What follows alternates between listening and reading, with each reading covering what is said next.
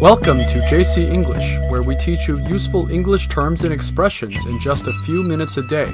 I'm your host, Jerry. 我是 Cecilia，欢迎大家收听 JC 英语从洛杉矶发来的 Podcast。 You know, the older you get, the easier it is to get confused. 嗯，你是说这个人越大越容易犯糊涂？呃，人越老越容易犯糊涂哈，confuse。 Yeah.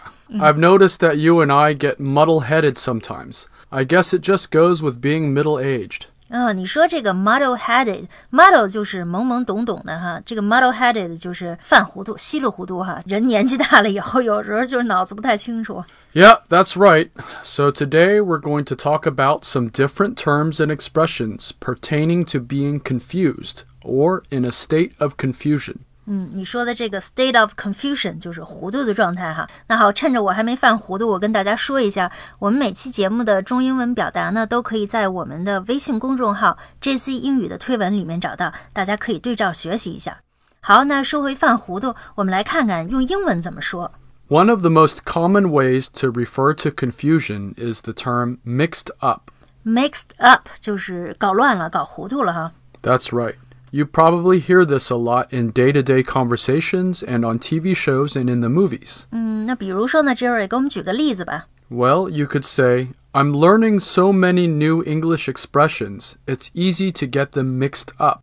哦，那你说这个例子是说，呃，学了这么多英文表达，太容易把它们混淆在一起了哈。 Yes, and you can also use mix up as a noun. It can also mean confusion or a mistake. 哦，所以把这个 mix up 这两个词中间加一个 hyphen 哈，这个破折号就可以当做名词用。那么它表示迷惑或者是混乱的意思。 Yes, that's right. And a few other words that are synonymous with confusion include puzzled. 哦，puzzled 呃就是迷惑的意思，呃也就是 confused 的意思，对吧 Yes, and you can also say stumped. ？stumped 感到困惑哈，比如说呃我说这个 it got me stumped 可以吗？ Yeah, when you are stumped, it means you are stuck on a problem and you cannot figure it out. So you can say, This math problem is too hard. I'm completely stumped. 啊，这个数学问题太难了，我完全被难倒了哈。那 puzzled 和 stumped 有什么区别吗？ Puzzled and stumped have similar meanings, but stumped means you're stuck. Puzzled means you're kind of confused. 那 stumped 就是被卡住了、被难住了意思哈。这个 puzzled 就是迷惑的意思哈，confused。 Yes, and you can also say something is very puzzling. 所以 puzzled 是形容人，puzzling 是形容事物哈。比如说说一个东西很让人迷惑。还有我我们是不是可以说 lost？ Yeah, you can say that. It means that you don't have a clue. So you can say, I'm completely lost. 嗯，我毫无头绪。 So, for example, you could say, I really hated calculus in high school because every class lecture left me feeling completely lost. 那好，那我来翻译一下哈。说我在高中的时候非常讨厌微积分，因为每堂课都让我不知所以。那你说这句话，我相信，因为你是个文科生嘛。 That's true. 嗯，还有我们老说一个人搞不清楚状况，这个用英语怎么说呀？ Uh, well, for example, you can say out of the loop, like in the sentence, I've been out of the loop since I went on holiday.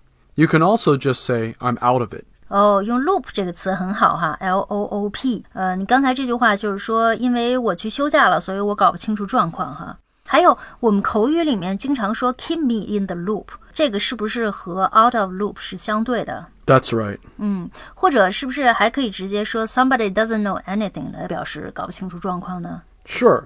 So, for example, you can say, he doesn't know anything because he's out to lunch. 啊，他出去吃饭了，所以对此一无所知。 And I'll leave you with one last expression, which is brain fart.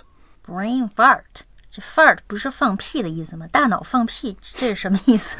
Yeah, it basically means that you got so confused and made such a silly mistake, it's like your brain let out a big fart. 就是比较恍惚，大脑突然放空的意思，对吧？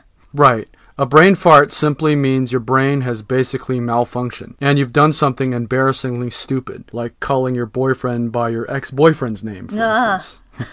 可不要出这样的状况，很难堪的啊。所以这个 brain fart 实际上就是脑子短路了哈。 And I think you can also say 脑子进水了.对这个表达我们喜欢，一定要记住。好了，那在今天的节目里呢，我们跟大家聊了聊犯糊涂、搞不清楚状况英语都怎么说哈。那希望大家学到了一些有用的表达。 那么节目中的英文短语和单词呢，可以在微信公众号 JC 英语的推送中找到，大家可以关注一下。好，谢谢您的收听，See you next time，拜拜。An eye for an eye, a tooth for a tooth. Vote for me and I'll set you free.